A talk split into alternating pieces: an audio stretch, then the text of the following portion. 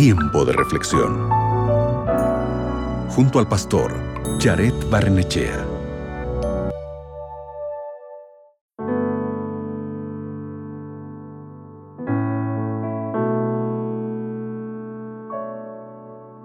¿Sientes que estás pasando por un momento de prueba en tu vida? Si es así, abre la Biblia conmigo.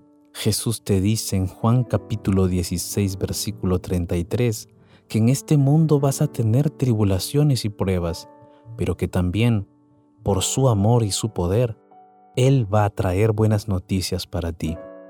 Él te dice, tened buen ánimo, yo he vencido al mundo. La verdad es que todos pasamos por momentos difíciles, pero la promesa de Dios es que puedas confiar en Él para que te ayude a enfrentarlos. Sin embargo, si te das por vencido, no avanzarás en la vida ni experimentarás lo mejor que Dios tiene para ti. A veces, Dios permite que pases por dificultades en esta vida porque es durante esos momentos que tu fe crecerá y desarrollarás más y más el carácter de Cristo. Las pruebas revelan lo que realmente crees y lo que realmente hay dentro de tu corazón. En el libro de Santiago, capítulo 1, versículo 2, dice que debemos tener un gozo completo cuando experimentamos una prueba o enfrentamos una tentación el versículo 3 continúa diciendo que la prueba de vuestra fe produce perseverancia, constancia y paciencia. Cuando tu fe es probada, ¿qué sale de ti? ¿Qué sale de tu corazón? ¿Salen celos, rabia, ira, confusión, actitudes negativas?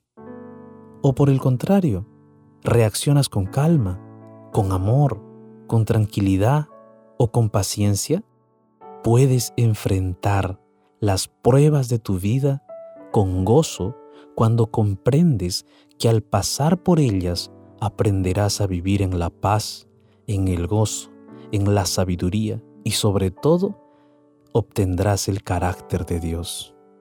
Independientemente de cuáles sean tus circunstancias, cuando te aferras de la mano poderosa de Dios, aprenderás a vivir con Él paso a paso en todas las dificultades de tu vida y crecerás en la medida de la gracia de Jesucristo. ¿Qué te parece si oramos juntos por las pruebas que estás pasando en este día? Allí donde estás, cierra tus ojos y ora conmigo. Bendito Dios, en este momento colocamos en tus manos poderosas todas las dificultades y las situaciones complejas que estamos viviendo, los problemas, las deudas, el dolor, la angustia que sentimos, todo eso lo colocamos en tus manos, porque creemos que tú tienes poder para ayudarnos. Gracias por escucharnos en el nombre de Jesús. Amén. Recuerda, sé fiel en las pruebas y Dios te dará la victoria. Acabas de escuchar Tiempo de Reflexión con el pastor Jared Barnechea.